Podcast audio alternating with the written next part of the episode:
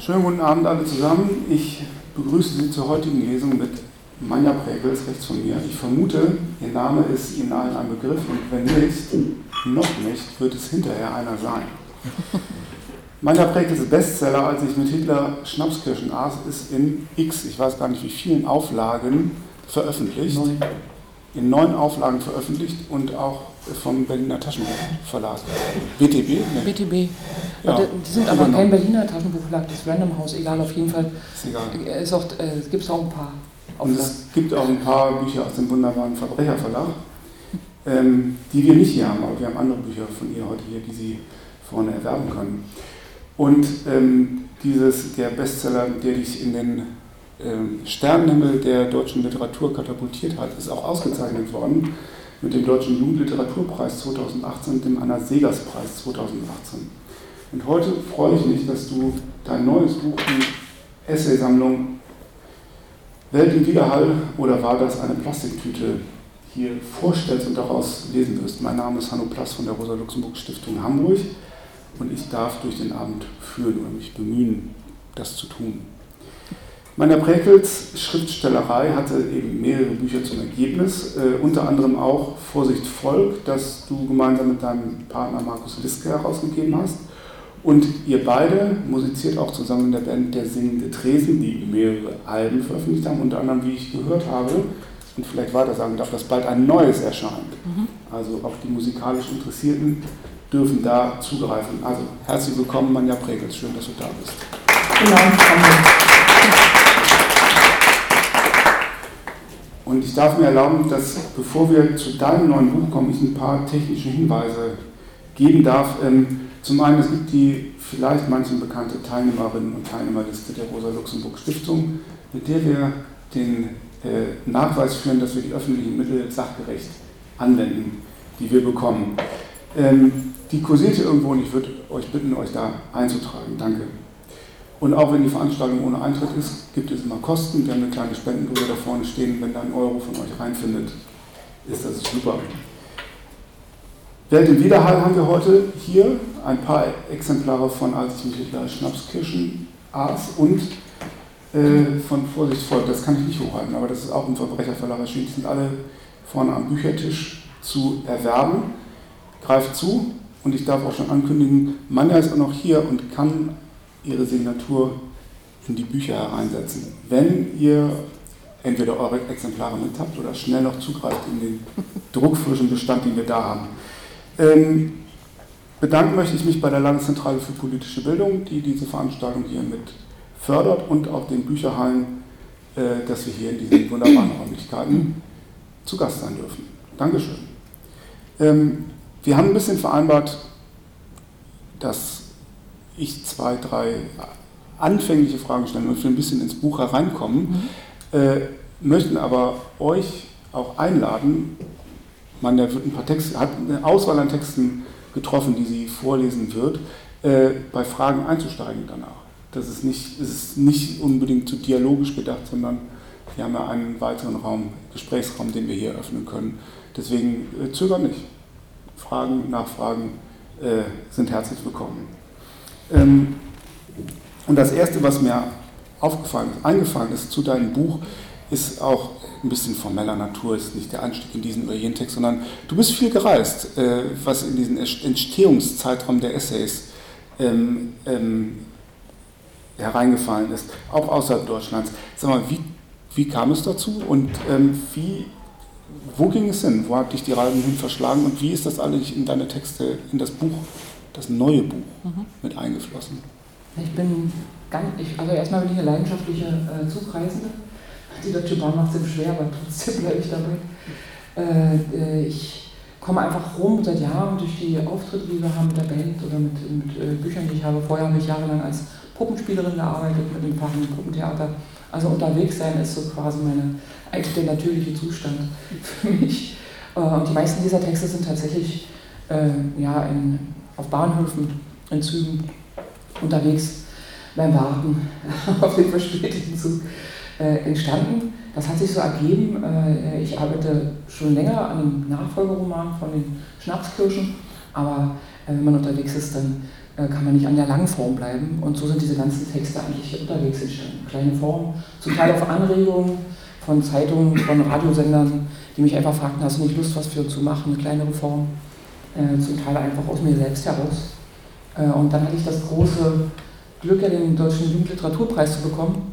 Erstaunlicherweise, weil der Verbrecherverlag nun nicht gerade als Jugendbuchverlag äh, äh, berühmt ist. Äh, und da hing ein Preisgeld dran und damit haben ich und mein Mann uns einen Traum erfüllt und sind quer durch Zentralasien mit Zügen gereist. Also wir waren in Ulaanbaatar, das war so die Ausgangsstation, also ich wollte immer in die Mongolei. Äh, dann sind wir äh, nach China gefahren, durch China hindurch mit Zügen, 10.000 Kilometer unterwegs gewesen, durch Kasachstan, Usbekistan, Tadschikistan und dann zurückgeflogen. Und und das Ganze nahm dann irgendwie, und dann habe ich wieder meine Lesereise fortgesetzt für den Schnapskirschen. Ich habe über 200 Lesungen gehabt mit dem Buch, was natürlich großartig ist, wenn man äh, auf die Art und Weise ein Buch äh, ja, immer wieder Leuten präsentieren und die Geschichten erzählen kann. Und dann kam eben, kam eben der erste Lockdown, also unmittelbar nach unserer Rückkehr und unserer großen Reise. Äh, und dann fiel das alles in sich zusammen, dieses ganze schöne Unterwegssein, Lebenskonzept, wenn man so will und äh, war letztlich dann auch ein Anstoß zu sagen, okay, wie geht es jetzt weiter? Was ist da eigentlich entstanden? Was sind da für Texte? Kann man daraus vielleicht ein, ein Buch machen? Und eine Eigenart ist es, du hast du gesagt, die Reiserei ist beendet, der Lockdown kam, das Fallbeil fiel. Mhm. Und ähm, was, also es ist etwas daraus entstanden, einer deiner Texte. Und ähm, was mir noch eingefallen ist bei deinem Schreiben, worauf heften sich deine dein Augenmerk? Also was fällt dir auf, was bleibt hängen? Der Zug fährt vorbei ähm, und äh, was erinnerst du oder wie steuerst du auch deinen Blick auf die Geschehnisse, vor allen Dingen das, in diesem Wechsel von bin unterwegs, mhm. reise rum, halbe Welt und dann nichts da, Berlin. Ja, wir können ja noch so weit wegreisen und am Ende nehmen wir ja immer uns selbst und unsere Gedanken, unser Leben, unsere Erinnerungen mit äh, und gleichen das ab mit dem, was wir erleben in der Fremde. Ähm, und man sucht auch nach Vergleichbarem. Äh, und für mich war das Bereisen ehemaliger Sowjetrepubliken durchaus auch eine Reise in die Kindheit. Also den, äh, die äh, Hinterlassenschaften einfach des Sowjetreiches oder eben der, der ganze Führerkult, der da in China abgezogen wird, auf dem Platz des himmlischen Friedens zu stehen und zu wissen um das, was da geschehen ist. Wir waren ungefähr am Jahrestag da, der, der damaligen blutigen Niederschlagung, die ja auch nachhaltig und auch in diesen Nachhalt bis heute hat einer chinesischen Gesellschaft. Und äh, also Beklemmungen und äh, merkwürdige Situationen und dann marschierten aber so junge Pioniere vorbei mit roten Halstüchern und, äh, und halt schmetterten so ihre Pionierlieder auf Chinesisch und ich sah aber auch mich dabei laufen. Also letztlich äh, kann man das ja gar nicht abschalten und ich kam von so intensiven Diskussionen mit den Schnapskirschen über die 90er Jahre, über das, was heute los ist in unserem Land wieder mit Rechtsextremismus, äh, mit Rassismus, mit dem Aufkommen der AfD beziehungsweise deren Verfestigung äh, ne, in allen Parlamenten, also durch alle Ebenen. Und, und, diese Gedanken ploppen natürlich auf, wenn man durch die mongolische Steppe fährt. Man kann es nicht verhindern, dass man trägt sich selber mit hin, egal wo man hinreist. Und das war einfach eigentlich so immer so ein Abgleich, immer so ein Schauen, woran erinnert mich das? Was, was holt mich jetzt ab an diesem Bild? Äh, was erinnert äh, mich an, ja, an eigene Erlebnisse? Was ist vergleichbar oder was ist einfach vollkommen anders? Was auch wunderschön war, was zum Glück auch immer wieder stattfand. Also äh, wilde Kamele zu beobachten, ist einfach eine der schönsten äh, Erfahrungen auf dieser Reise immer wieder gewesen. Und Corona in Berlin ist unmittelbar eingeflossen in dein Buch. Ja, Wollen wir da an einen der Texte rangehen? Sehr gerne äh, gleich der allererste Text. Das Buch ist ein bisschen im Zwiebelschema äh, geschrieben. Also es geht los wirklich mit diesem plötzlich ist der Blick der aus dem Fenster und man geht nicht mehr raus, sondern man bleibt drin und betrachtet die Welt aus der Perspektive einer von Pandemie betroffenen. Alle sitzen hinter ihren Fensterscheiben und äh, niemand weiß so richtig, wie es jetzt weitergehen soll. Das ist so der Beginn. Äh, und dann blätter ich es immer weiter auf, bis auch diese Reiseerlebnisse eben durch die mongolische Steppe eine Rolle spielen und lande aber am Ende wieder am Schreibtisch. Und hier der erste Text ist entstanden, oder äh, letztlich habe ich den, äh, ist der worden für den Deutschlandfunk und damals kleines Radio-Feature gelaufen. Fensterblick. Ich muss mal wieder Fenster putzen. Wenn ich rausschaue, steht da ein Hochhaus. 17 Stockwerke, hier wie dort. Aber dort sind keine Fenster, keine Leute. Ich schaue auf die hell gestrichene Brandmauer. Es ist der Blick auf ein leeres Blatt. Mir macht das nichts. Wenn ich am Schreibtisch sitze und kein Gedanke will hinaus, stehe ich auf, trete ans Fenster und voilà. Viele Leute fürchten sich davor, verrückt zu werden am Alleinsein. Ich habe einen Meisenknödel vor das Fenster gehängt, vor die Leinwand. Es kommen Spatzen und dicke Tauben. Ihr einlullendes Gurren ist mein Stimmungsbarometer. Manchmal verspüre ich Lust, sie zu erschießen. Sie oder den blöden Dauerkleffer vom Supermarkt dort unten. Der bellt minutenlang und ohne Unterlass die Türen an. Seine Besitzerin benötigt zu viel Zeit für den Einkauf, weil sie im Rollstuhl sitzt und wirklich viel Bier braucht, um den Tag zu überstehen. Nichts ist in Ordnung, war es nie. Meine Großmutter saß viele Stunden ihres Lebens an ihrer Nähmaschine und schaute hinaus. Ihre Hände kannten die Arbeit blind, schoben, zupften, prüften Stoffe. Sie blickte dabei auf die Straße, eine alte Linde, den Friedhof für die gefallenen Sowjetsoldaten. Das Alleinsein setzte ihr zu. Daran kann ein Mensch sich nicht gewöhnen, oder? Direkt neben dem Fenster hängt ein Wetterhäuschen, Hydrometer. Bei schönem Wetter dreht die eine, bei schlechtem die andere Person nach draußen. Sie kommen weder im Haus noch außerhalb jemals zusammen. Allerhöchstens an grauen, milden Tagen stehen sie auf einer Höhe und blicken hinaus, jede aus ihrer eigenen Tür. Isolation in Gemeinschaft, in Zweisamkeit. Fenster putzen, muss ich mal wieder machen. Zeitung zerreißen, rausgehen, wischen, bis es quietscht. Ich denke an Frau Ahlgren und die anderen alten Leute, die mit ihren dicken Kissen die Fensterbänke meiner Kindheit bevölkerten. Solange ich noch hilflos, klein und wackelig auf den Beinen gewesen war, haben diese Alten, die aus Fenstern schauten, manchmal überraschend, eine runzlige Hand nach mir ausgestreckt. Da lag dann ein Bonbon drin oder ein Groschen. Später verpfiffen sie mich bei meinem Vater, der immer genau wusste, wann ich an welcher Straßenecke geraucht hatte oder geknutscht oder an die Wand gekotzt. Analoge Vermittlung hatten alle kein Telefon damals. Wie ich es jahrelang gehasst habe zu telefonieren, jetzt gehe ich bei jedem einzelnen Anruf ran. Naja, fast. Total durcheinander. Bin ich das oder ist es die Welt? Da draußen vom Fenster. Eine Romney steht vorm Edeka, wird weiträumig umkurvt. Das war schon vor Corona so. Ist schlimmer geworden. Es fehlt nicht mehr viel und einer schlägt ihr die Hand fort. Sie humpelt davon in kein Zuhause. Ich bin klein, mein Herz ist rein, da passt auch niemand sonst hinein. Meine Großmutter trug immer ein Transistorradio mit sich herum, es hatte einen Tragegriff. Wenn sie Wäsche aufhängte, stellte sie es ins Gras. Wenn das Wetter schön war und sie strickte, auf den Tisch bei der Hollywood-Schaukel. Versprich mir, nicht auf einmal stumm zu sein. Komisch, das hat sich wohl vererbt.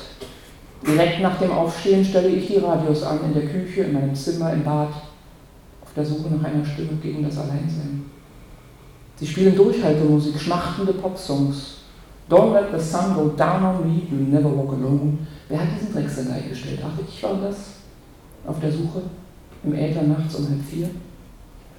Eines Morgens, in aller Frühe. Bella ciao, bella ciao. Im Fernsehen Musikantenstadel, Trödeltruppen hart und unfair. Dass meine Feinde weiter mit mir streichen. Die alten Frauen, die Verwitweten damals, die hatten sich ein Reservoir an Erinnerungen angelegt, die sie in Tagträume verwandelten eine Art Wegzehrung für das Fortleben. Aber was, wenn da nichts Neues mehr dazukommt? Was, wenn keiner mehr unterwegs ist draußen auf den Straßen? Wenn nichts mehr zu beobachten ist? Womit füttere ich dann die Vögel? Ich muss mal wieder Fenster putzen.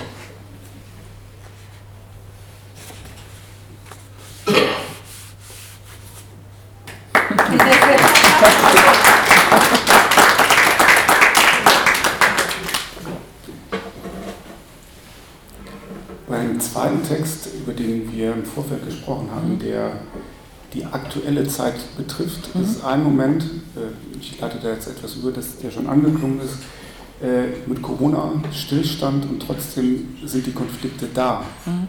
Die gesellschaftlichen, die draußen, die du auch in Berlin beobachten mhm. und dokumentieren konntest. Ja. Ich lebe in einer ganz, also ich lebe jetzt seit mittlerweile sieben Jahren einem, also eigentlich in der Mitte Berlins, äh, die aber doch eine ganz eigenartige ähm, Mischung beinhaltet, eigentlich eine ganz klassische Berliner Mischung, wie sie so in der Mitte Berlin immer vorkommt, in der Mitte der Stadt. Äh, ich wohne 800 Meter hinterm Checkpoint Charlie auf Kreuzberger Seite, also Westen. Ähm, und das war damals, also zu Mauerzeiten, obwohl von einem Hans-Scharun-Schüler ein wunderschönes Ensemble, das Rondell am Mehringplatz, schöne, damals sehr moderne Neubauten, die wirklich auch sozial konzipiert waren, mit ganz vielen kleinen Zimmern für Familien mit vielen Kindern. Aber letztlich war das Randlage, da war, da war die Welt zu Ende. Ja, dahinter war die Mauer und dann war da nichts. So aus Westberliner Seite und aus Ostberliner Seite endet die Welt ja auch. Also es war so eine Randlage und dementsprechend sind äh, ganz viele Migranten dort eingezogen. Also niemand anders wollte dahin. Und die, diese migrantische Mischung gibt es heute noch. Es verändert sich stark. Es gibt die übliche, das übliche Umkämpfte, die Gentrifizierung. Ich gehöre äh, jetzt so klassisch zu den Künstlern, die aus dem Prenzlauer Berg weg gentrifiziert wurden. Und wir sind jetzt die, die Vorhut der Gentrifizierung an diesem Platz. Also man ist immer so Teil dieser Mechanismen, ob man will oder nicht. Äh, aber eine ganz spannende und wehrhafte, tolle Nachbarschaft, wie ich finde. Ich habe noch nie so gerne an einem Ort gelebt. Und Berlin ist so sehr wahrhaftig da, finde ich. Da knallt einfach alle Widersprüche, knallen da unbarmherzig aufeinander los. Es ist schon hart auch äh, und, und, irgendwie ehrlich. Äh, und, und eben das zu sehen, wie sich es jetzt verändert hat, auch während der Pandemie. Wir haben 60% Hartz-IV-Empfänger bei uns, auch wenn es jetzt anders heißt. Also Armut, einfach äh, von Armut betroffene Familien mit vielen Kindern. Ähm, es gibt eine große Drogenszene. Als ich einzog, war das alles noch überschaubar. Es gab ein paar Obdachlose, die dort lebten. Das, äh, die Häuser sind zum Teil auf so Hochgeschossen aufgestellt, sodass man unten drunter äh, durchgehen kann. Und das ist klar, jetzt gerade im Winter auch, das sind geschützte Ecken, die sind einfach sehr beliebt bei Menschen, die draußen leben müssen. Ja. Äh, und äh, es ist unüberschaubar geworden. Also das Elend wächst vor unseren Augen. Also man kann wirklich zugucken, äh, wie das geschieht. Und, aber es ist nicht so, also ich habe großen Respekt, es ist ja unfassbar anstrengend, in Armut zu leben. also wenn man sich alles kaufen und leisten kann, ja, das, das können sich die meisten Leute ja nicht vorstellen, wenn man erstmal eine bestimmte Hürde so genommen hat. Aber alles drunter, das ist ja jeden Tag Anstrengung, Anstrengung, Anstrengung, von morgens bis nachts. Äh, und das merkt man den Leuten an und doch, doch gibt es so ein ganz starkes Bemühen um ein freundliches Miteinander. Und nochmal, also ich liebe diese Nachbarschaft und äh, möchte da nicht weg und helfe jetzt auch ein bisschen mit. Wir haben eine kleine Literaturbühne gegründet, mehrsprachig, klar. Und, man, und wir schauen so, dass wir irgendwie nicht Teil der Verdrängung werden, sondern eher vielleicht ein Stück weit das aufhalten können und die Leute auch ermutigen und selbst ermächtigen. Und da sind, bin ich ja schon drin im nächsten Text. Mittendrin. Welt im Widerhall. Wir leben in einer Schlucht. Das Heulen des Windes, wenn er zwischen den Hochhäusern hindurchfegt, wird begleitet von Verwirbelungen. Ich habe einen Luftballon im Zickzackkurs bis hoch in die 17. Etage fliegen sehen. Oder war das eine Plastiktüte? Der Mond dort ist heller und die Welt stiller da oben. Wenn unten vom Edeka ein Hund bellt, klingt es, als säße er uns zu Füßen. Am erwachenden Morgen rauschen die Straßen ringsum wie das Meer. Kehrfahrzeuge schieben Laub und Müll vor sich her. Es ist besser, das Fenster zu schließen, sonst kann es vorkommen, dass ein Stück von letzter Nacht hereinfliegt. Eine Kippe vielleicht oder ein Kondom. Vor vielen Jahren, ich war gerade erst in der Stadt angekommen, fuhr ich täglich vom äußersten Osten bis nach Dahlem und zurück. Durch die U1, das die U1 ab Warschauer Straße als Hochbahn durch Kreuzberg führt, verkürzte den langen Weg erheblich. Ich, die an leere Landschaften gewöhnte Exilbrandenburgerin, schaute und staunte. Am Hallischen Tor blieb mein Blick stets am Rondell kleben, dem Mehringplatz-Ensemble, mit seinen geschwungenen Balkonen, unter denen die Leute durchliefen. Dahinter Hochhäuser, wie sie auch am Springfuhl in den Himmel ragten, Wohnkomplexe in die ganze Kleinstädte passen.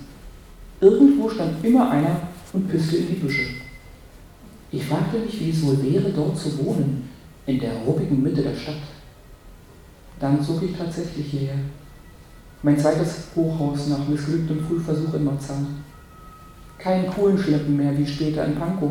Vorbei die Zeit des improvisierten Duschens in der Küche, stattdessen ein Balkon. Manchmal wirft einer von ganz oben einen Joint achtlos runter. Manchmal schmeißen die Kinder Spielsachen über die Brüstung. Unter uns auf dem Vorbau liegen dann Lichtschwerter oder Bälle. Selbst Spielkonsolen wurden schon gesichtet, Kochtöpfe und zerschlagenes Geschirr. Die Markise schützt uns vor herabfallenden Bierflaschen. Ich habe mich daran gewöhnt. Der Stoff kann was ab, so wie die Leute, die hier wohnen. Beim Planieren im Rondell verächtliche Blicke, misstrauische, auch stolze. Wir sind nicht wie ihr. Im Fahrstuhl das Westberliner Rentnerpaar. Endlich sieht man mal eine Deutsche.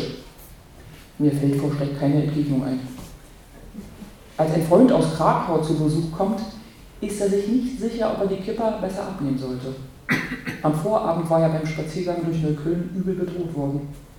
Ich erzähle ihm von den Jungs, die vor dem Supermarkt auf Macker machen und die Häuserschlucht allabendlich als Bühne nutzen. Ein paar von denen grüßen mich aber nur, wenn sie allein sind. Auch unser schwuler Nachbar hatte anfangs Angst. Aber alles in allem liebe ich es hier zu wohnen. In einer Nachbarschaft, deren Mischung die weltweiten Verteilungskämpfe und kriegerischen Konflikte der letzten Jahrzehnte abbildet. Jüdische Rentner aus der ehemaligen Sowjetunion Tür an Tür mit Palästinensern, Roma, vor dem Krieg in Jugoslawien geflohenen Serben und Bosnien. Wir Türken waren zuerst hier, erklärt mir ein Hundebesitzer, während sich unsere Tiere über den Platz jagen. Ein anderer, geboren in Moskau, schimpft auf die Araber, die im Sommer alle Parks verstopfen würden. Eine Shisha-rauchende Omi lächelt uns dabei von ihrer Parkbank zu. Das Kopftuch betont ihre hellen Augen. Mein allererstes Gespräch mit einer Nachbarin führte ich am Hauseingang, wo damals noch ein Foto der zerbombten südlichen Friedrichstadt hing. Wir versuchten uns zwischen den Trümmern zu orientieren. Das muss der Mehringplatz sein. Sie lachte und sagte, ha, wie Bagdad. Und heute? Der Mehringplatz eine ewige Baustelle. Verwüstet, verelendet. Das infernalische Gebrüll der Trinker und haltlosen Jugendlichen begleitet unser alle Nächte wie Eiszapfen in den Ohren. Dagegen die neu entstandenen modernen Lebenswelten gleich nebenan, wo vor den Neubauten junge Eichen und hübsche Beete gepflanzt werden. Kein Hundeklo steht auf einem Schild, für Hunde unlesbar. Die neu eröffneten Cafés und Geschäfte gegenüber dem Jüdischen Museum sind für meine Nachbarn so unsichtbar wie sie für deren Kunden. Das städtische Gefüge zerbricht, man kann es spüren, wie die Vibration der U6 unter den Füßen. Seit aus dem kleinen Kaisers ein Edeka geworden ist, gibt es am Fleischstand kein doppelt gewolftes Rindfleisch für, Rindfleisch für Lammertschön mehr, dafür Schweinefüße. Abends spendet der Markt Trost und Licht für alle, die nicht nach Hause wollen oder können. Im nächsten Jahr Schluss damit. Investoren, Pläne, Abriss. Das bestürzt, doch wundert sich längst keiner mehr. Seit wir eingezogen sind, macht Laden für Laden dicht. Erst der mit den günstigen Kleidern, dann die Raucherkneipe, das einzige Restaurant. Die Zerstörung solch kleiner Welten geht schnell. Ihr Aufbau dauert Jahre. Aber Anfänge gibt es immer. Ein Nachbarjunge ruft den Namen meines Hundes in die Schlucht hinein. Beide rennen aufeinander zu. Wir lachen mit Echo.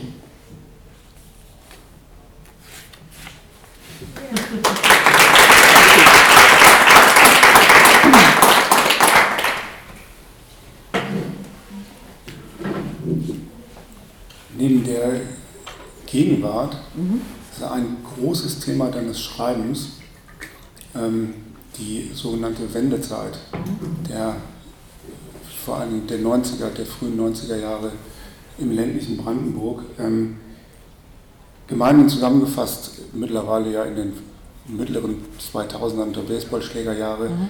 Fragen rechter Gewalt, ähm, die aller Orten, allen Orten auch ihren Stempel aufgedrückt hat. Ähm, wie, eine Frage, die mich beschäftigt, wenn ich Sachen von dir lese, äh, wie blickst du jetzt als Berlinerin auch zurück auf diese Zeit und das eine eine Art von Einordnung hm, und das andere auch meine Frage, ob dieses Schreiben darüber ähm, für dich eine Art von wegesenden Umgang zu finden damit, falls es einen gibt. Ja, ganz bestimmt. Ähm, das ist ein Riesenthema. Und auf diesen zahlreichen Lesereisen, die ich unternommen habe, habe ich so intensive Gespräche geführt mit Leuten aller möglichen Jahrgänge. Es ist ja ein Riesenunterschied, äh, wie alt man war und wo man stand, als die Mauer fiel.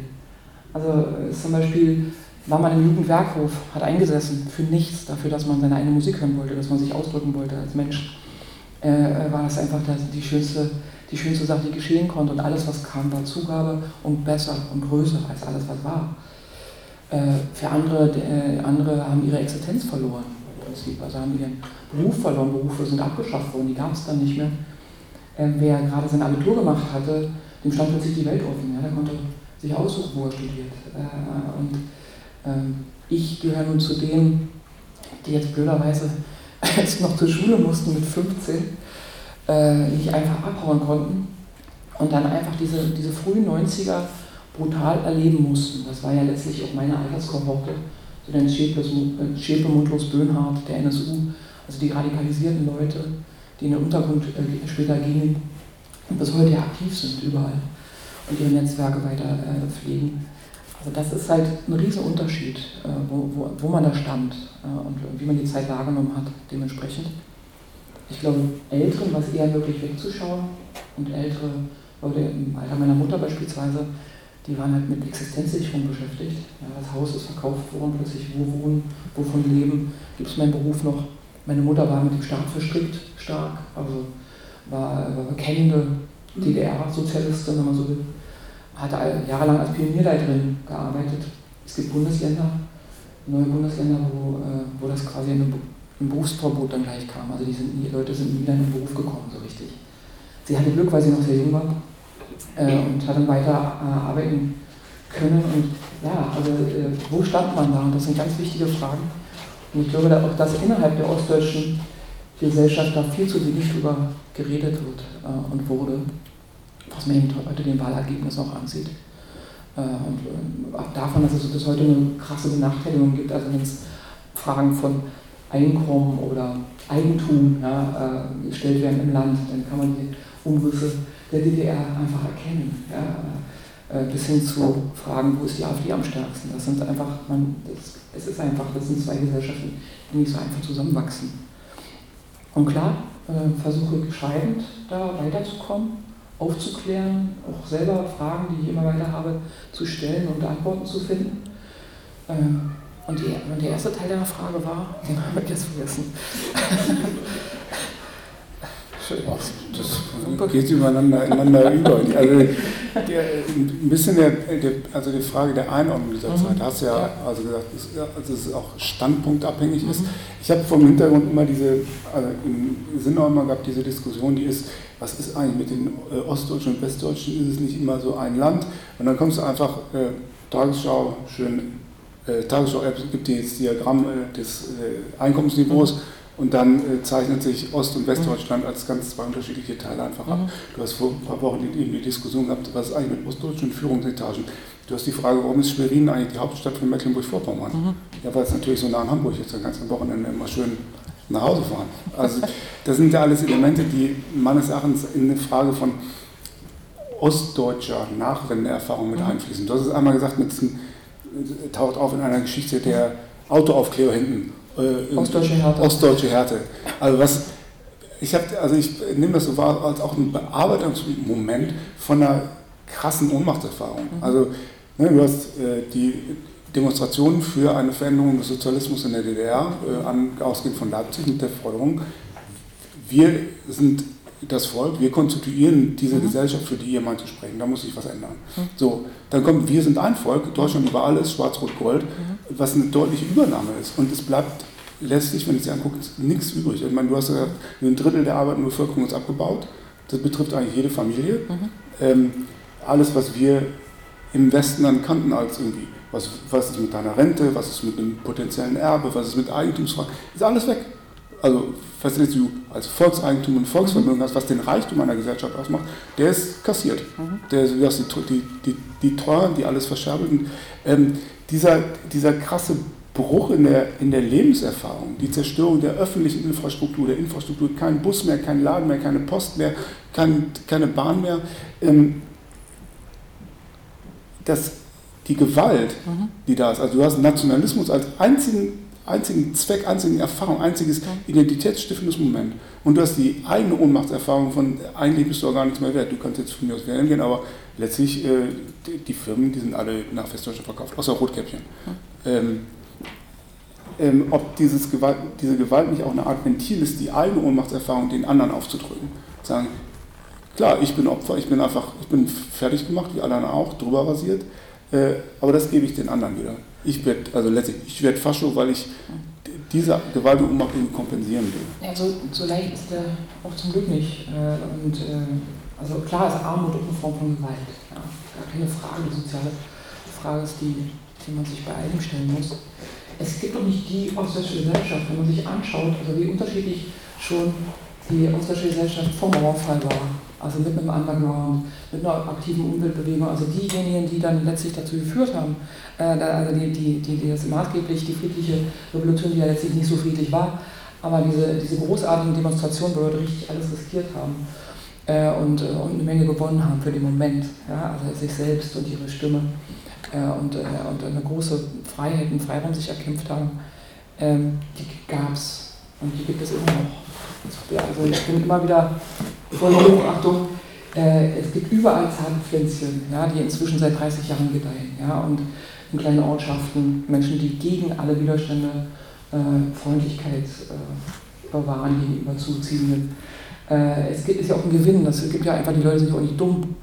Wenn, wenn durch den Zuzug von ein paar Familien, äh, egal wo sie herkommen auf der Welt, äh, der ordentliche Kindergarten gerettet wird, dann ist es ein großes Argument, die Leute willkommen zu heißen. Also allein das passiert und das passiert überall äh, und äh, also auf eine ganz normale Art und Weise, äh, nicht immer konfliktfrei, aber auf jeden Fall nicht immer gewaltsam, so wie es gerade jetzt wieder brodelt in Grevesmühlen zum Beispiel oder im äh, östlichen Leipziger Raum sieht man gerade auch wieder so, so Pogromstimmung, die verarbeitet wird. Also erst und dann ist vor drei Jahren zum ersten Mal, glaube ich, gab es einen Kipppunkt, wo jetzt nicht mal mehr Leute wegziehen als zurückziehen. Also es sind über 30 Jahre alle Leute weggerannt, weil da nichts anderes übrig blieb. Ich erinnere mich, ich bin 1990, war ich in der 10. Klasse, die meisten sind abgegangen, also sowas wie heute Realschulabschluss. Äh, und es gab keine einzige Lehrstelle. Nichts. Und was machten die Leute? Natürlich sind sie weggegangen. Und das ging 30 Jahre so. Die Guten, die äh, Witzigen, die Freundlichen, die Vermögenden, also all diese Menschen, die man eben so hat, ja, äh, die, die sind weggegangen und, und wirken jetzt in Westdeutschland, in irgendwelchen Teilen der Welt und machen da tolle Sachen. Und die fehlen natürlich. Also die, das lässt sich nicht, also diese Lehrstelle und was das, wie das auch die äh, Ostdeutschen innerhalb, also innerhalb der Generationen entfremdet. Ja? Also die Zurückgebliebenen und die, die weggegangen sind. Äh, das lässt sich auch nicht so leicht kippen und einfach sagen. Und diesen, und diesen Wegzug und die Flucht gab es ja auch schon vor Mauerfall. War ja auch ein Grund mit, dass die Mauer letztlich, dass die Leute nicht mehr aushielten. Also es gibt so viel zu erzählen, zu sagen zu all dem. Was mich eben immer wieder äh, beschäftigt ist, ich schaue mir die resilienten Leute an und warum machen die nicht mit? Das finde ich, also das finde ich viel, äh, ich glaube, das zielführender als äh, also diese umfangreiche Repertoire an, möglich, äh, an, Gründen aufzuzählen, warum Leute mitmachen. Äh, da werde ich auch später, in dem Text nochmal drauf zurückkommen. Das ist natürlich eine große Frage. Ja. Warum macht jemand mit und warum macht ein anderer nicht mit? Das ist ja, das ist ja auch eine ganz deutsche Frage. Und, äh, und ich glaube auch die Geschichte, die ja auch darüber hinausgeht, ich komme aus einer Gegend, das KZ äh, Sachsenhausen, das KZ Ravensbrück, das einzige Frauen-KZ, was es gab.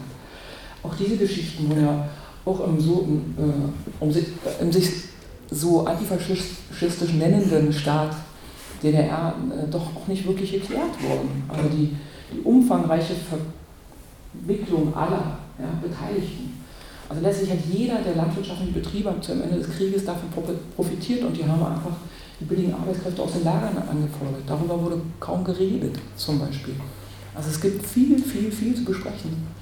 Äh, und in dem Moment, wo du so abgeschnitten bist und Bildung, Kultur kaum noch stattfinden in ländlichen Gebieten, weil seit 30 Jahren nur geschlossen wird nichts eröffnet, wird es nicht besser mit den Möglichkeiten. Und ein junger Lehrer, der in Thüringen ausgebildet wird, der geht natürlich nach Hessen, weil er dann mehr Geld kriegt. Also äh, die Bildungskatastrophe, die das ganze Land betrifft, ist aber vor allen Dingen in ostdeutschen ländlichen Gegenden unfassbar groß. Also meine Mutter war dann jahrelang Lehrerin, die hat irgendwann geschmissen, die konnte nicht mehr. Das sitzen überalterte Leute, die können eigentlich nicht mehr und gehen aus, weil ihnen die Kinder, der Ort leitet, gehen noch nicht in Rente, obwohl sie eigentlich gar nicht mehr können, aber es kommen keine neuen dazu. Also könnte man jetzt einiges erzählen. Und doch auf der anderen Seite immer wieder tolle Initiativen, Leute, die nicht aufgeben, die einfach weitermachen. Und inzwischen seit ein paar Jahren kommen Leute zurück und sagen, okay, ich habe meine Eltern, äh, meine Eltern haben mir jetzt hier was hinterlassen, ganz selten. Oder ich habe einfach Sehnsucht nach diesem Landstrich. Ich will, dass mein Junge in diesem Verein hier Fußball spielt oder äh, äh mein Mädchen. Äh, und die kommen dann wieder. Aber da verändert sich was.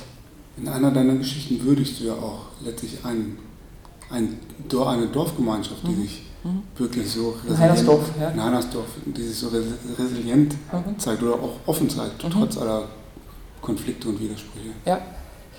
Sehr bemerkenswert, fand ich das bei allen, also weil es auf so einer sehr kleinteiligen Ebene sehr deutlich macht, worauf es eigentlich ankommt, wenn du auch über Integration redest, wo es gar nicht die, die Herkunftsfrage eine sekundäre ist, mhm. sondern da kannst du auch von woanders herkommen, muss nicht aus mhm.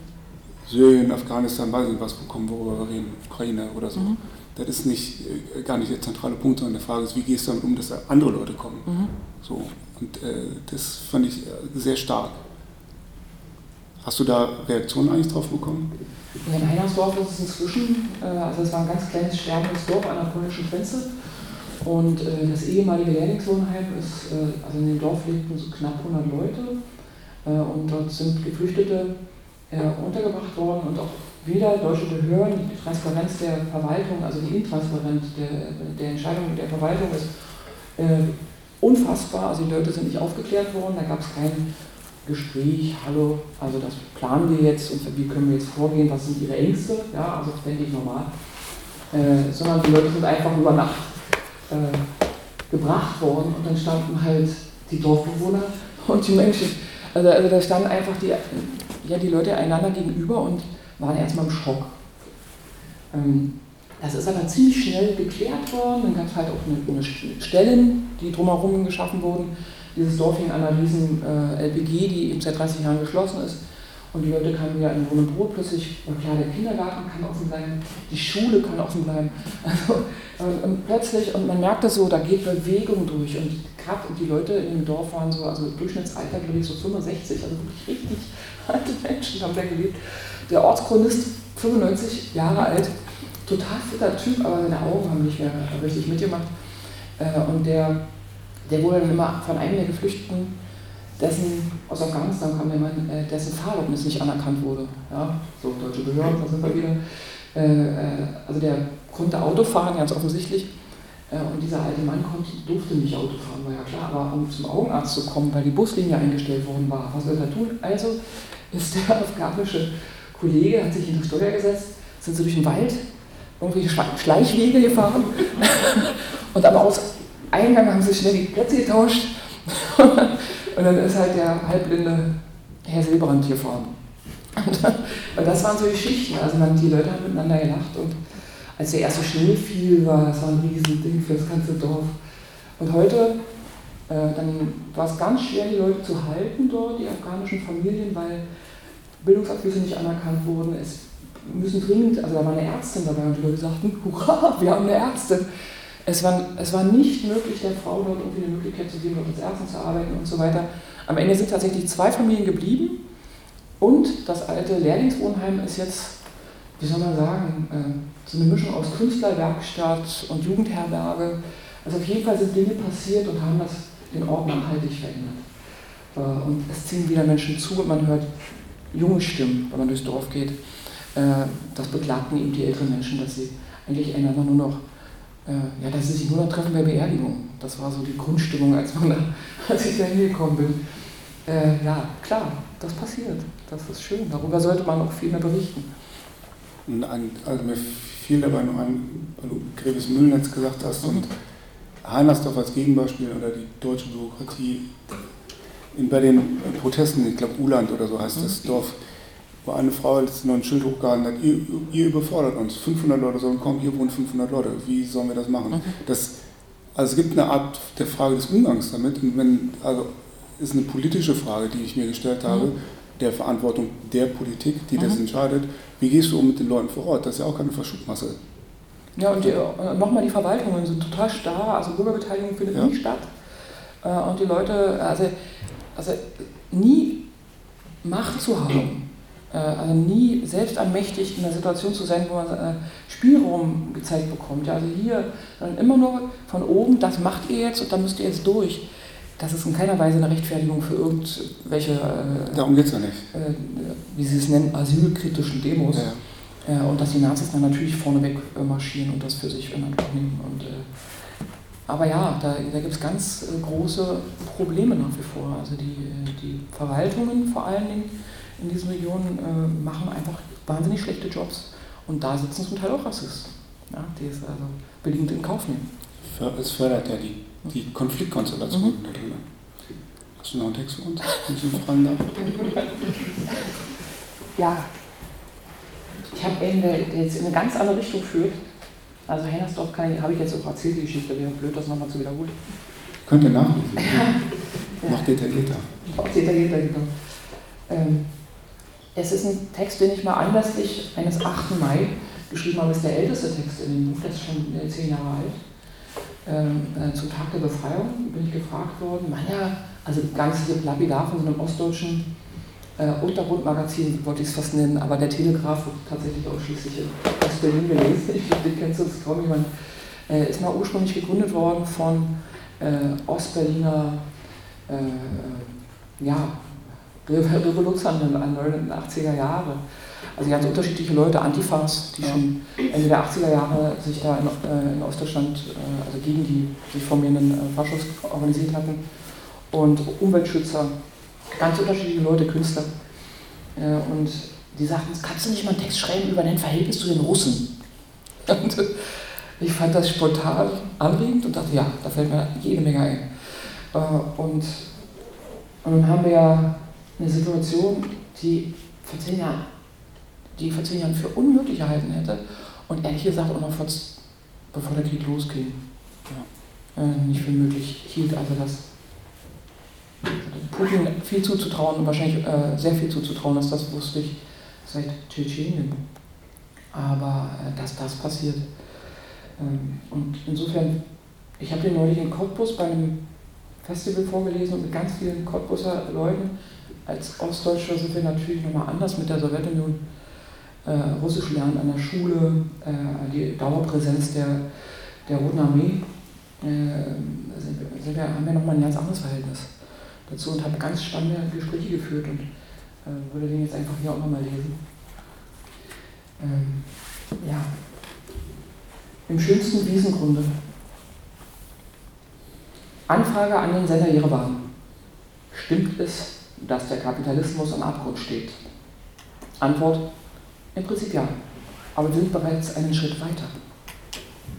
Als Viktor Ivanovich Nikitin gemeinsam mit dem Alexandrov-Ensemble beim Friedenskonzert im August 1948 am Berliner Gendarmenmarkt im schönsten Wiesengrunde anstimmte, weinte die zerstörte Stadt.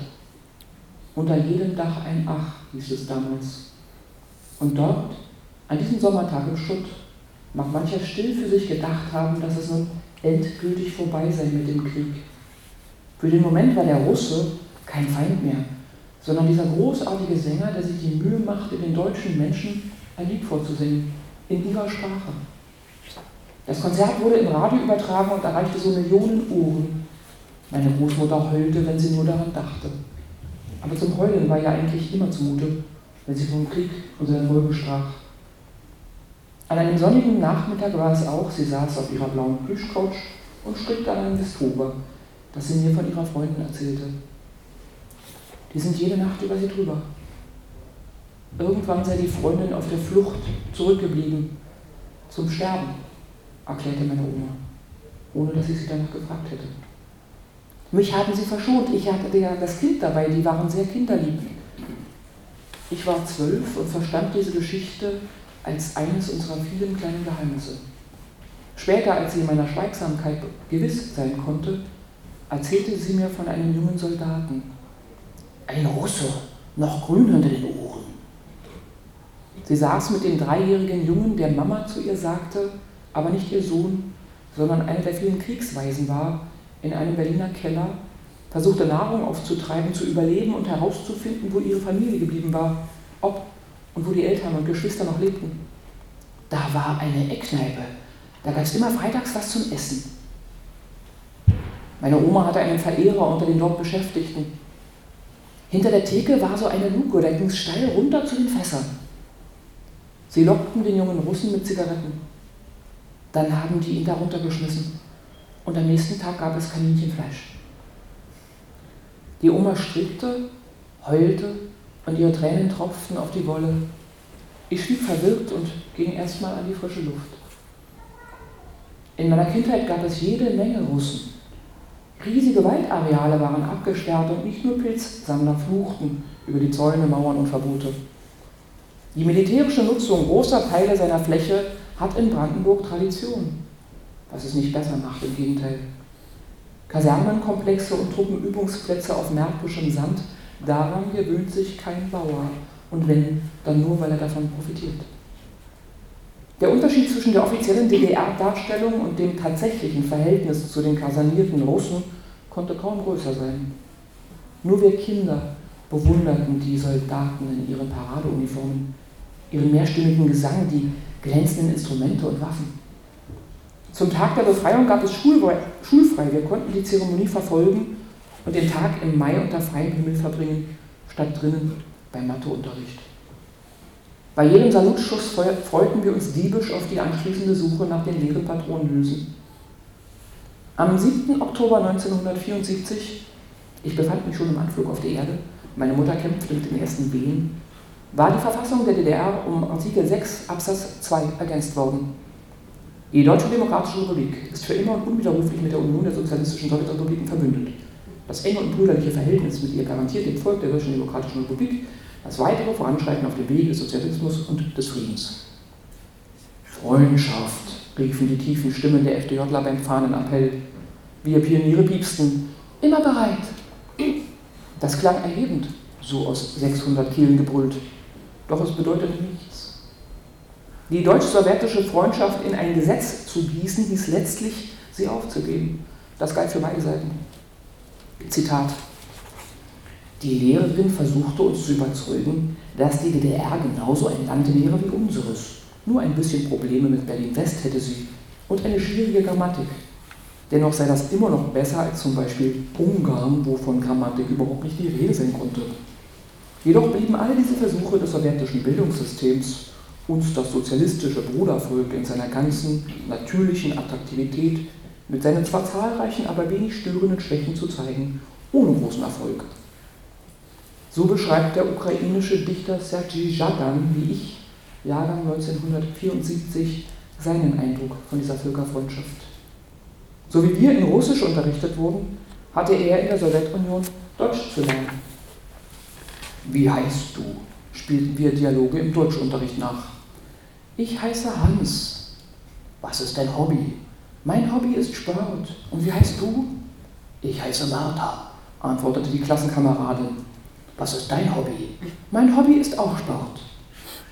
Ein Gespräch zwischen Menschen, die sich offenbar abgrundtief misstrauen. Auch wir paukten die Vokabel bildeten sinnlose Sätze und imaginierten ein Gegenüber ohne Konturen. Der Sowjetbürger war ein unbekanntes Wesen, dem der Russischlehrer oder der ein oder andere Vater schon mal an der Trasse der Freundschaft begegnet waren. Aber sonst? Wir spürten die Militärkolonnen regelmäßig vorbeifahren, hörten das Geschirr in den Anbauwänden tanzen und manchmal knallte es nachts vom Wald her. Die Russen hieß es dann und das arme Schwein. Aber was das bedeuten sollte? Das arme Schwein, hörte ich die Leute auch rufen, nachdem ein Militärfahrzeug mitten am Tag in ein Wohnhaus hineingedonnert war. Gegenüber arbeitete damals meine Großmutter in einem Obst- und Gemüseladen der HO. Sie war als eine der ersten vor Ort und sorgte sich sehr um Frau Krüger, in deren Wohnzimmer nun das Russenfahrzeug stand.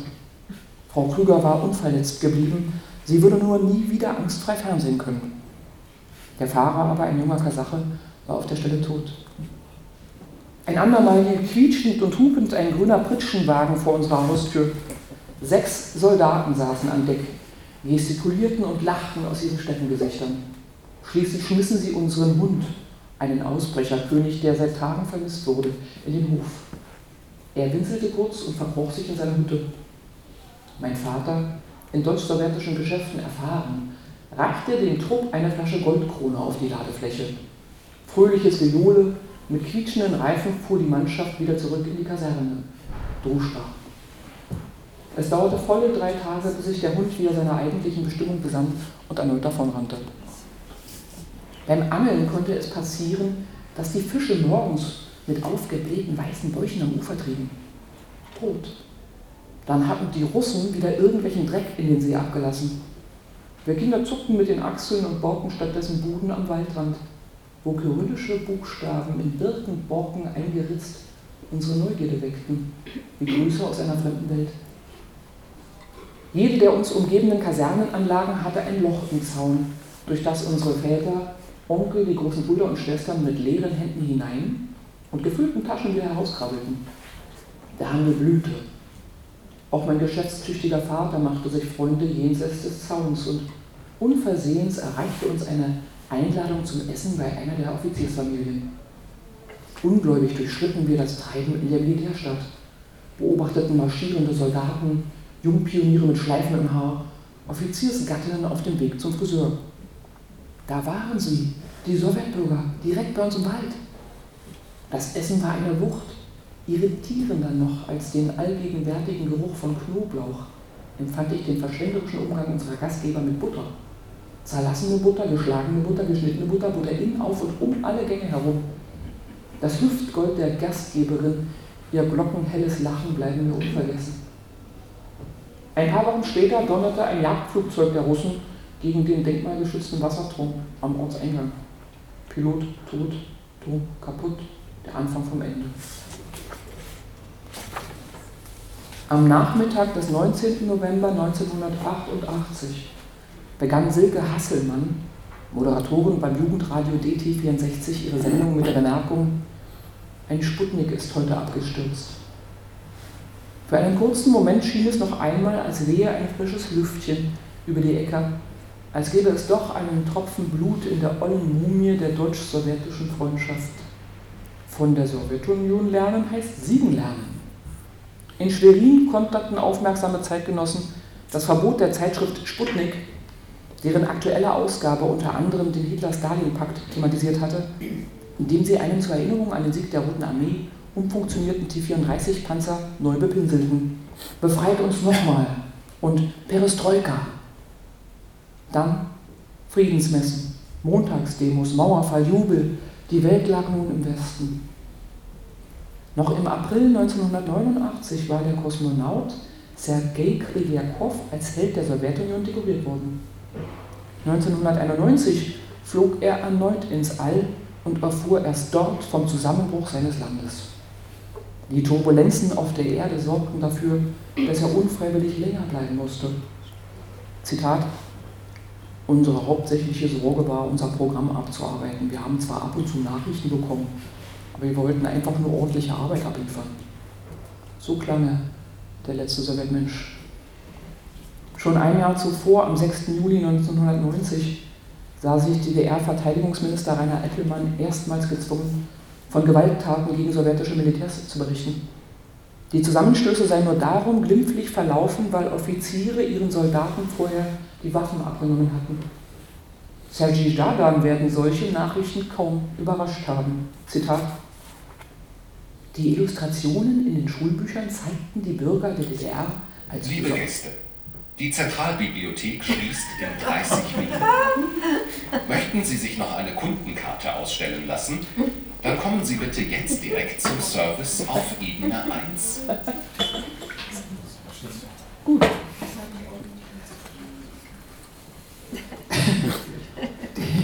Ich zitiere nochmal aus dem schönen Schulbuch von, von dem ukrainischen Kollegen Sergei Jadin.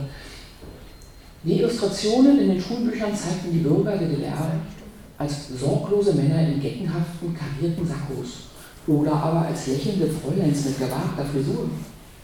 Außerdem waren in den Fibeln eine Unzahl von Schülern abgebildet, kaum aber ältere Menschen, aus dem einfachen Grunde, weil die Menschen in der DDR nicht alterten, sondern sich auf lange Zeit ihren frischen Geist und biegsamen Körper bewahrten, wie Elfen oder Zombies.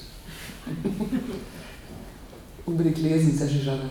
Er ist ja inzwischen äh, zu, großer Bekanntheit gelangt, äh, hat viele Auszeichnungen bekommen. Äh, ich mag ihn schon seit vielen Jahren. Die Rote Armee war besiegt und die Nazis zurückgekehrt. Sie stiegen nicht aus Gräbern, vielmehr schienen sich ihre Geister der Körper und Köpfe ihrer Enkel und Urenkelinnen bemächtigt zu haben. Sie schmissen Molotow-Cocktails über Kasernentore, jagten uniformierte und zivile Russen in rasender Wut aus Gaststätten und Diskotheken, verprügelten sie, zündeten sie an, warfen Leute aus Fenstern. Ihre Omis und Opis sangen derweil heulend im schönsten Wiesengrunde bei den Treffen der neu gegründeten Landsmannschaften, wo überhaupt viel geweint wurde. Meine Großmutter fand, dass sich das nicht gehörte, so in der Öffentlichkeit. Sie starb in der Anonymität eines Krankenhauses. Wenigstens war es ein kleines Krankenhaus am Waldrand. Ich bilde mir ein, sie hat die Piepmetze noch singen hören. Und die singen bekanntermaßen überall gleich. Am 31. August schien wieder die Sonne über dem Gendarmenmarkt. 1994. Strahlend schön. Es hieß, Genosse Jelzin sei nicht ganz nüchtern gewesen. Wollte man ihm das verübeln? Nach 49 Jahren verließen die letzten der einst etwa 550.000 Personen umfassenden Streitmacht auf deutschem Boden das Land. Manöver, Donner und illegaler Müllverkippung zum Trotze hinterließen sie gigantische Areale vollkommen unberührter Natur, mit in Europa bis dann als ausgestorben geltenden Arten. Im schönsten Wiesengrunde leben nun Wiederrupf und Wolf, Rotbauch, Unke und Fischotter, Heidschnucke, Ziegenmelker, italienische Schönschrecke, Dünen, Springspinne, Erdeule, Bläuling und Widerchen fröhlich vor sich hin. Zum Abschied trug die Ehrenformation der russischen Streitkräfte ein neues, ein anderes Lied vor. Zitat: Deutschland, wir reichen dir die Hand und kehren zurück ins Vaterland. Die Heimat ist empfangsbereit, wir bleiben Freunde alle Zeit. Schlimmer kann man es nicht beschreiben. Dankeschön.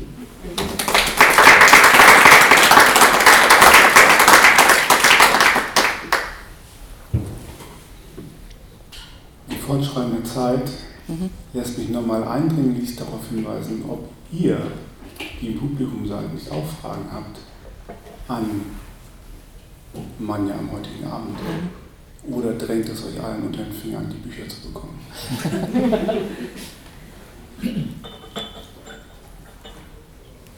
Denn was mich noch beschäftigt ist, was ja auch das, den ländlichen Raum der Deutschen Demokratischen Republik, die, der in Teilen ja auch von der Sowjetunion bevölkert wurde, mhm. betrifft, ist dein Verhältnis von der Stadt zur Provinz, mhm. wo du ja sozusagen als Provinzflüchtling in die Großstadt dich aufgemacht hast. Und ähm, zum einen ist die Sache gibt, der Berliner, der ins Brandenburgische ins Wochenende reinfährt, da wo dann nichts ist und er endlich Ruhe hat. Mhm. Ähm, und zum anderen diese, also eine Art von Provinzromantik und zum anderen diese wahnsinnige Abneigung, die so viele, die ich ja auch kenne, habe, die vom Land in die Stadt sind, sagen, Gott bewahre, egal ob West- oder Ostdeutschland, sagen, da will ich nie wieder hin oder tot über dem Gartenzaun hängen. Und ich habe das Gefühl, es gibt bei dir Ambivalenzen und ich glaube nicht, dass das ist eine Vermutung, aber vielleicht gehst du auch so weit. Thomas Bernhard hat ja die Städtebeschimpfung gemacht, aber mhm. da sind Düsseldorf, München und Hamburg auch alles Provinzen. mein Gefühl oder meine Vermutung bei dem, was ich lese von dir, ist, dass du vielleicht nicht so weit gehen würdest, aber es gibt eine gewisse Spannung dort. Auch doch, äh, Provinz, ist, Provinz ist überall. Äh, und ich kenne Ostberliner, die noch nie in Westberlin waren Westberliner, die noch nie in Ostberlin waren. Und was wären die Großstädte ohne die ganzen Provinzflüchtlinge, die ihre Provinzen ja mit sich in die Großstadt tragen? Also es ist Provinz, das ist einfach überall. Und es ist letztlich auch was zwischen den Ohren. Ähm, also ich kenne unfassbar radikale und tolle Menschen auf dem Land und ich kenne total spießige, provinziell aufgestellte Leute in großen Städten. Und äh, ich brauche beides, muss ich ganz klar sagen. Also ich liebe Berlin, ich will da gar nicht weg sein. aber, aber ich brauche auch, also für mich ist das auch kein, ich, ich, ich bin beides. Ich bin Berlinerin, bekennende, bekennende Herzensberlinerin aber ich bin auch Brandenburgerin. Und das, äh, das sage ich ohne Wertung. Beides, also das steht nicht höher oder tiefer. Ähm, ich habe jetzt Corona ist schuld ein Hund.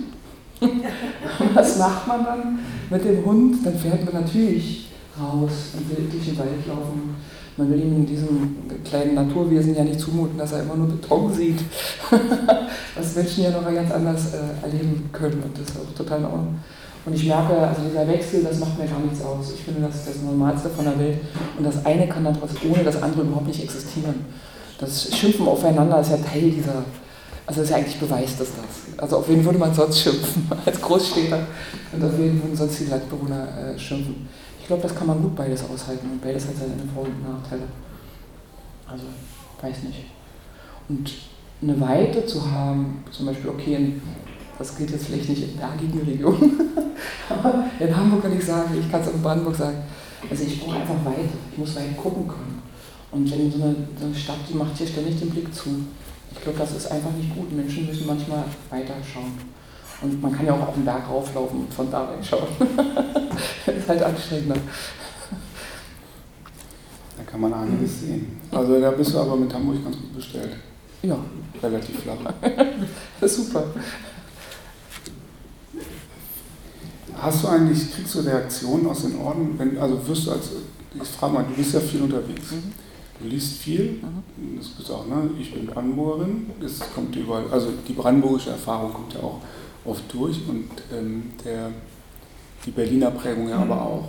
Und gibt es da ortsspezifische Reaktionen? Gibt es Leute, die sich angefasst fühlen, wenn es zum Beispiel um Zedene geht? Mhm. Dass du so, oder andere, die Heinersdorfer, die vielleicht geschmeichelt sind oder so, wenn, wenn sie sich da wiedererkennen? Oder wie sieht da sowas aus? Ich habe gerade heute so einen Netzpunkt gehabt, da hat jemand, also irgendjemand, mit dem ich äh, in den sozialen Netzwerken äh, verbunden bin, der hat die damalige Reaktion äh, auf die Buddenbrooks. Also der Thomas Mann hat ja also im Prinzip die ganze Stadtgesellschaft gegen sich gehabt und seine Verwandten und alle haben sich distanziert und um Himmels Willen den Nestbeschmutzer. Äh, und äh, da muss man nicht den weltberühmten Thomas Mann nehmen. Ich glaube, das sieht jedem Autor und jeder Autorin so. Wenn man sich, äh, natürlich ist immer das, Leben, das eigene Leben der Stoff und, Leute, das erkennen sich viel mehr Leute darin wieder, als man gemeint hat. Man meint eigentlich selten jemand konkret. Also, also in Zielnik bin ich wirklich ein Stück weit verbrannt. Also das ist, die Leute wechseln die Straßenseite. und manchmal denke ich, ich sollte jetzt lieber rübergehen. es ist nicht angenehm. Und schon länger so. Und äh, inzwischen darf ich in den Schulen lesen. Also in den ersten Jahren war das der einzige Ort, äh, an dem ich niemals lesen durfte. Also da hat mich niemand eingeladen und die äh, Lehrer haben sich geweigert, das Buch zu lesen, bis mich ein westdeutscher Schulleiter in seinem letzten Jahr, wo er nichts mehr zu verlieren hatte, eingeladen hat. Und ich habe äh, vorgelesen aus dem Schnitt, er hat, äh, weil kein Deutschlehrer seinen Deutschkursen in diese Lesung schicken wollte, mit der Begründung, dieses Buch lesen wir nicht. Also wie ich da über diese Stadt rede und urteile. Ganz schlimm, nichts sei jemand so gewesen. Und dann hat er halt den Biokurs und den Physikkurs und den Chemiekurs. Die armen Schülerinnen und Schüler haben da drin gesessen. Man hat ihn angemerkt, sie waren auch von zu Hause etwas ja, gebrieft. Die Linksradikale, der Grufdieb, wisst der Teufel, was für Geschichten. Als ich noch dort lebte, hieß es immer, ich würde im Sarg schlafen. Also so, so, so, ein Image ist ganz gut, wenn man äh, also in so einer harten Zeit, Leute. Also ich fand das toll. Ich, also man, bisschen Angst machen, so, ohne dass man irgendwas tut, das kann wirklich äh, lebensrettend sein. Ja. Und ein bisschen tut, und die Kinder, aber dieser tolle Lehrer, äh, äh der äh, tolle Kollege, hat dann gesagt, okay, wer eine Frage stellt, bekommt ein Buch von Frau Pregels. Und der hatte tatsächlich zwei Klassensätze da und alle haben irgendeine bescheuerte Frage gestellt, ist egal. und so haben wir U-Boote in diese Stadt und das hat sich tatsächlich, merkt man, also es äh, hat sich ein bisschen entspannt, das Verhältnis, aber tatsächlich ist es immer noch ein gefährlicher Ort, äh, zum Teil. Weil die Mörder von Ingo Ludwig, dem ja das Buch gewidmet ist, äh, dessen, also der Totschlag eines mir bekannten jungen Menschen, äh, 92 äh, in einer Diskothek, ist mit Grundlage gewesen, dieses Buch zu schreiben, also Antrieb gewesen, das Buch zu schreiben. Der Fall kann nicht aufgeklärt werden, weil Akten fristgemäß vernichtet wurden. Äh, ich war halt als Zeugin dabei, weiß, wer das gemacht hat, weiß, dass das ein Mord war und so weiter und so fort. Und äh, in dem Moment, wenn ich da durch die Stadt gehe, mache ich natürlich auch Leuten Angst. Also ist ja klar. Auch wenn das nie mehr ähm, aufgeklärt wird. Ja, doch äh, lässt, lass alleine meine, meine Existenz, um durch die Straßen zu gehen, das macht schon eine Unruhe. Und manchmal fühle ich mich sportlich genug, das anzunehmen. Äh, und äh, manchmal ist es einfach auch gefährlich. Mhm. Wolltest du dazu noch was reden? Mhm. In der Zeit, die wir noch haben? Äh, haben wir noch? Ja? ja wir bleiben so lange, wie es geht. Gut, raus, raus, raus geht immer. Dann hätte ich jetzt äh, einen Rausschmeißer. Sowas nicht gemeint. Sowas nicht. Es gibt ja, es gibt ja noch Bücher.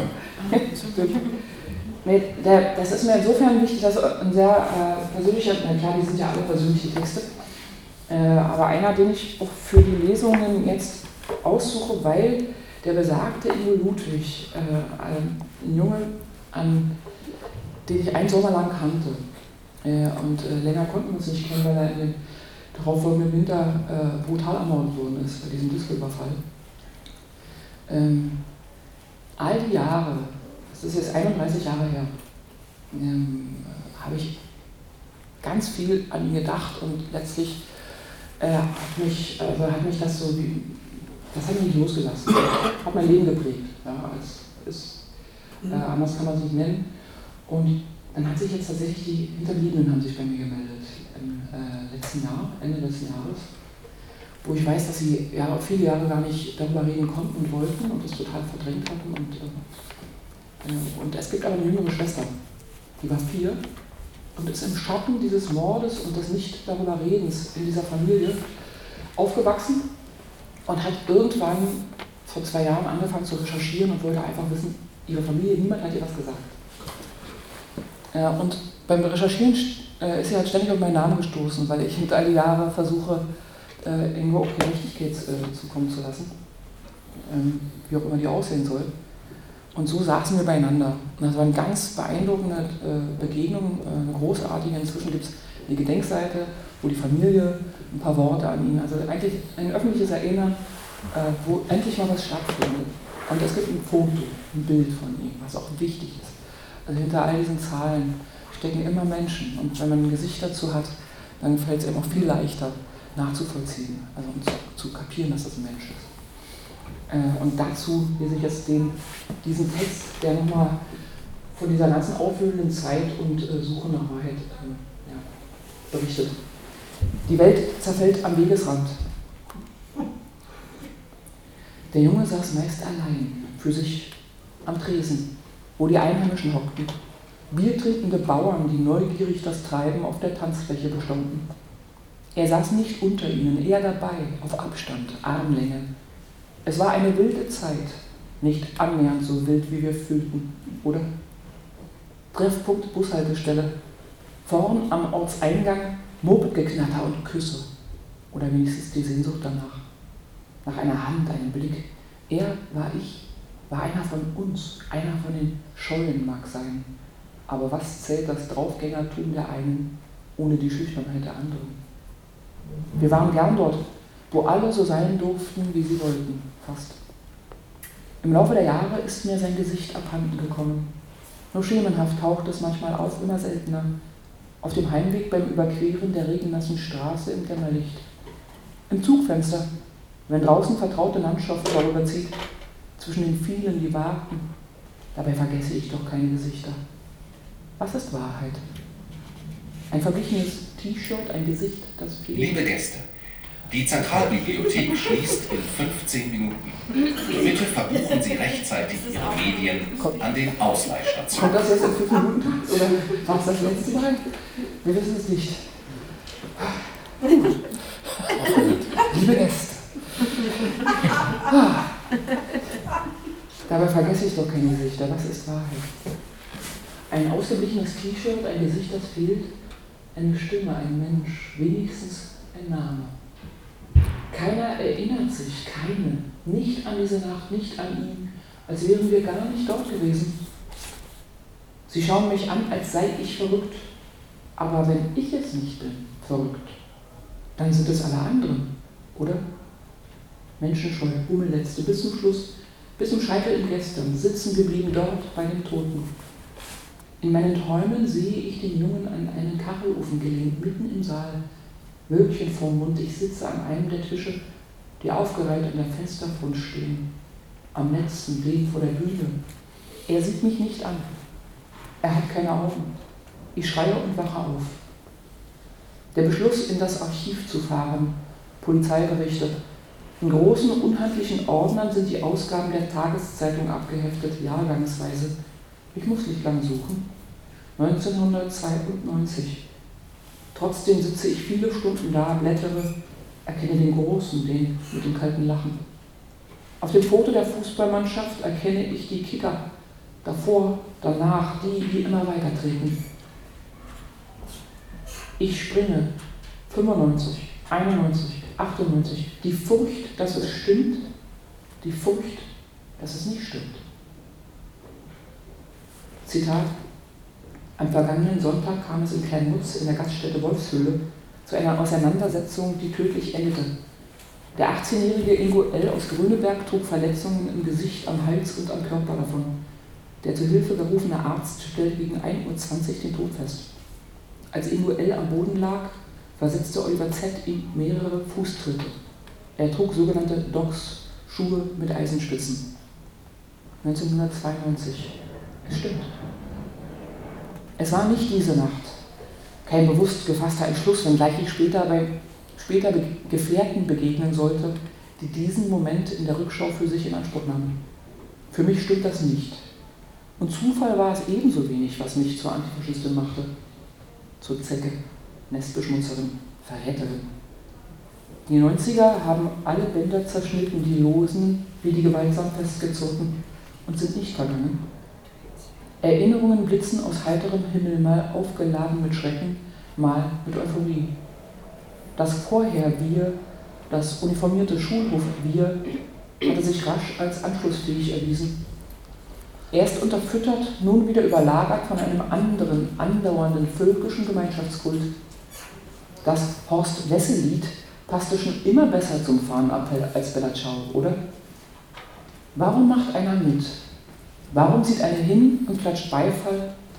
Warum schaut jemand anderes weg und schweigt?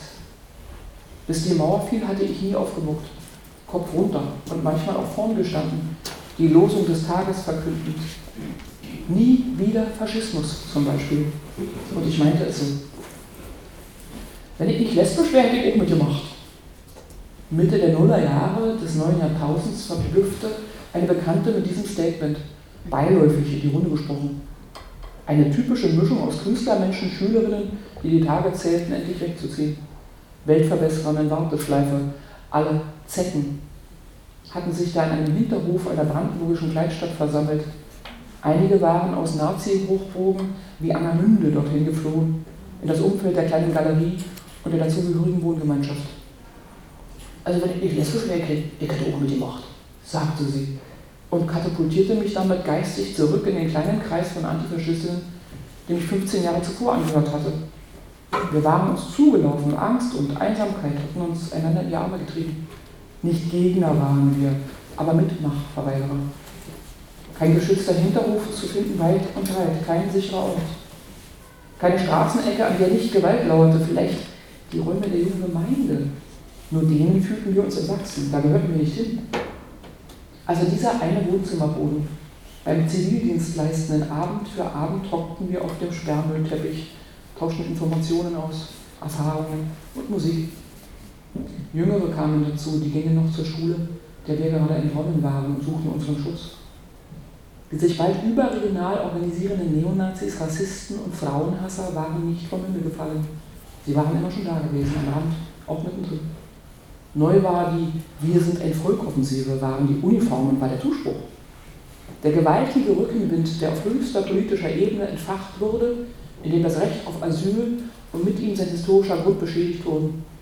Die Hemmungslosigkeit der Straße, die die Hemmungslosigkeit der anzugtragenden Abwickler widerspiegelte. Ein Ausflug meiner Abiturklasse endete mit dem Versuch zweier Mitschüler, einen der Bungalows, in denen wir grüppchenweise untergebracht waren, anzuzünden. Die Mädchen, die drin schliefen, galten als Linke. Warum? weil sie ihre Haare mit Henna färbten und Blüm Blümchenkleider trugen? War nur ein Spaß, hieß es am nächsten Morgen. Mit den beiden Zündlern war ich aufgewachsen, die kannte ich schon aus dem Kindergarten. Normale Jungs, was sie taten, wurde zur Normalität. Zum Beispiel Mike. Oft hatten wir Schulter an Schulter auf der Wohnzimmercouch der Neubawohnung seiner Mutter gehockt und ferngesehen. Eigentlich sollte ich ihm Nachhilfeunterricht in Mathe geben, aber wir schauten lieber morgen vor morgen. Manu Manu. Judek war der Größte in der Klasse, schon zweimal sitzen geblieben und teilte sich ein Zimmer mit seiner großen Schwester. Ich bewunderte heimlich seine Muskeln, seinen fehlenden Ehrgeiz. Bei uns, bei uns zu Hause musste immer was geleistet werden, Tag und Nacht. Oder Kai mit den schönen Augen, dessen Sommerbräune wir am Sommerstrand bewunderten. Bei den Sitzungen des Freundschaftsrats saß ich zwischen ihm und Oliver, dessen abstehende Ohren erröteten, sobald ihn die Pionierleiterin ansprach. Das Traditionszimmer roch nach Muff, Fahnen und Wimpeln unter gräulichen Staubschichten. Ollis Vater sei ein hohes Tier bei der Firma, hieß es. Ich kapierte nicht. Auch nicht, was mit Olli, Kai und Mike dann passierte. Warum sie dabei waren bei dem Überfall auf die Disco. Warum sie zutraten. Warum zerfiel die Welt in Jäger und Bejagte? Fragen, die wir uns damals stellten Fragen, die an Aktualitäten verloren haben, die wir bis heute nicht beantworten können, oder? Manche wollen so sein. Einer der Einpeitscher jener Jahre, er arbeitet heute im öffentlichen Dienst, rühmt sich, es sei ja alles ganz anders gewesen. Viel krasser. In den Kofferraum hätten sie die Zecke geworfen und ihm eine Schreckschusspistole an den Kopf gedrückt, dann abgefeuert, schräg am Kopf vorbei. Als mein Buch durch die Presse ging, prahlte er damit in großer Runde. Die Geschichte gelangte zu mir und das sollte so sein. Fall ausermittelt, Akten fristgerecht entsorgt. Diese Gewissheit und der damit verbundene Mangel an Reue und Empathie für die Toten, Geschlagenen, Verletzten, Hinterbliebenen ist eine der Grundlagen für das Fortbestehen der Strukturen, Kameradschaften. Die offenen Geheimnisse, die unheimlichen Siege, Eingeweihte, Korpsgeist. Es gibt auch andere Beispiele. Manchmal tauchen Menschen bei meinen Lesungen auf, die sich ihrer Taten schämen. Das erste Mal erschrak ich, denn ich erkannte das Gesicht im Publikum wieder. Sofort war es zurück, das Pochen, die Panik, dieses gehetzte Gefühl. Nur mit viel Routine rettete ich mich bis zum Ende der Veranstaltung. War er ein Spion? Hatte ihn jemand geschickt? Der Mann wirkte nicht weniger nervös als ich, als er tatsächlich auf mich zutrat. Blicke, die sich gegenseitig fürchten. Was? Ein Autogramm? Danke, das Pochen blieb. Womit war es losgegangen?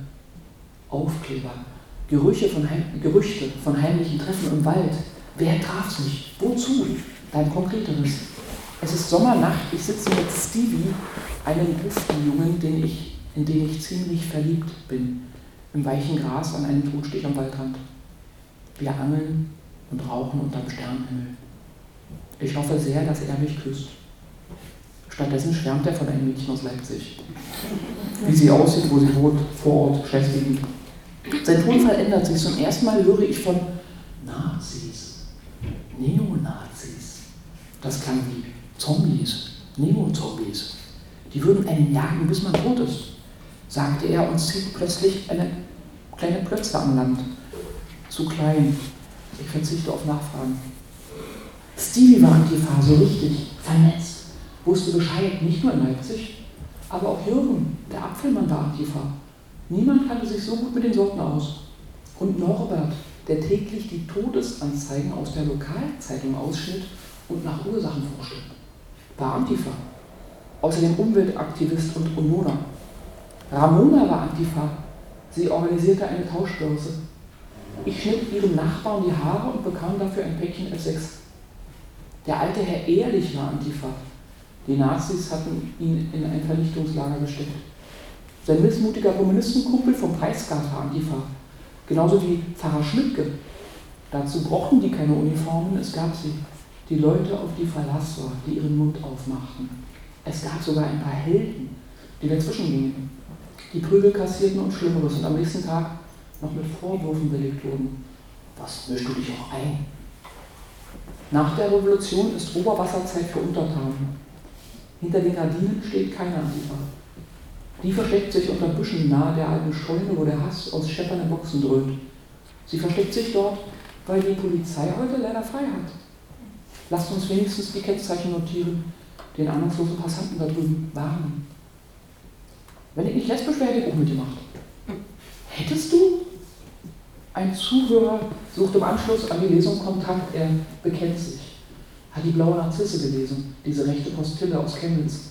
Ein merkwürdiges Gefühl von Stolz habe er darin gefunden. Doch irgendwie habe er die Ausbrüche nicht mehr ertragen. Wenn es sich hochschaukelte, wenn Wut und Wahn und Angst, Lust nach Opfern suchten. Er spricht von seinem großen Bruder, einem Ex-Punk. Der säße im Rollstuhl seit diesem Nazi-Überfall, Mitte der 90er. Doch darüber würden sie nicht mehr sprechen in der Familie. Zu viel Schmerz. Als eine Zuhörerin vor der Tür des Buchladens förmlich zusammenbricht, bildet sich ein Kreis von Leuten um sie. Wir setzen uns auf das Pflaster und hören hin. Seit Jahren haben sie nicht mehr an die alte Freundin gedacht. Die war nicht lesbisch gewesen, hatte sich Hals über Kopf in eine Nazi verknallt.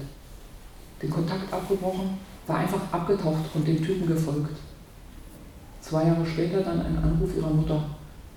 Anja sei an den Folgen eines der nächtlichen Gewaltexzesse ihrer Kameraden gestorben. Die Männer waren zu viert über sie hergefallen. Sie suchten nach Antworten, die Mutter. Und auch die Freunde bis heute. Manche wollen so sein. Rohheitsdelikte, die spiegeln die Brutalität des äußeren Geschehens ungefiltert. Kaltland, Gewaltland. Was unterschied uns? Wir alle waren die Töchter und Söhne von Bäuerinnen, Stasi-Offizieren, Reinigungskräften, Ziegeleiarbeiterinnen, Lehrern, Ingenieuren, von angepassten, abgestürzten, aufgestiegenen Widerständigen alle aufgewachsen im verinnerlichten Alltagsgrau einer begrenzten Welt. Mit Müttern, die beim leisesten Anflug des Gedankens an körperliche Zärtlichkeit gegenüber einer Frau erröteten, sich empörten, verhärten, den eigenen Töchtern gegenüber. Deren Vorstellung von Männlichkeit sie in die Arme prügelnder Männer getrieben hatte. Mütter, die tagsüber im Betrieb so stark sein konnten, die Stirn boten, und Vollsuff am Frauentag.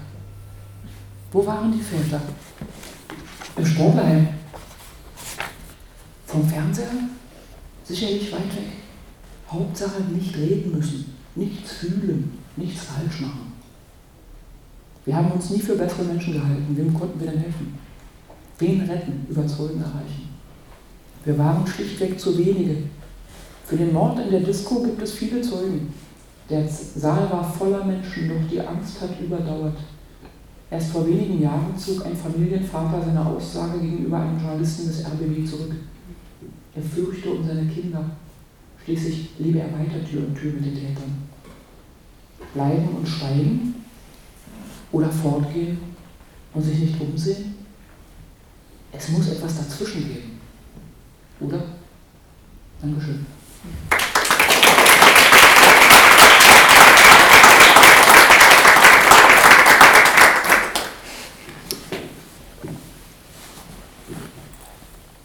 Ich finde, was du findest in deinen Texten, ist eine äh, sehr große Würdigung des Kampfes um Humanität in Momenten, wo es sehr schwierig ist, sie zu halten. Mhm. Ähm, und für all die Leute, die täglich in den schwierigen Umständen, wo sie sind, darum ringen. Das finde ich gut. Danke. Finde ich gut, dass du es gut.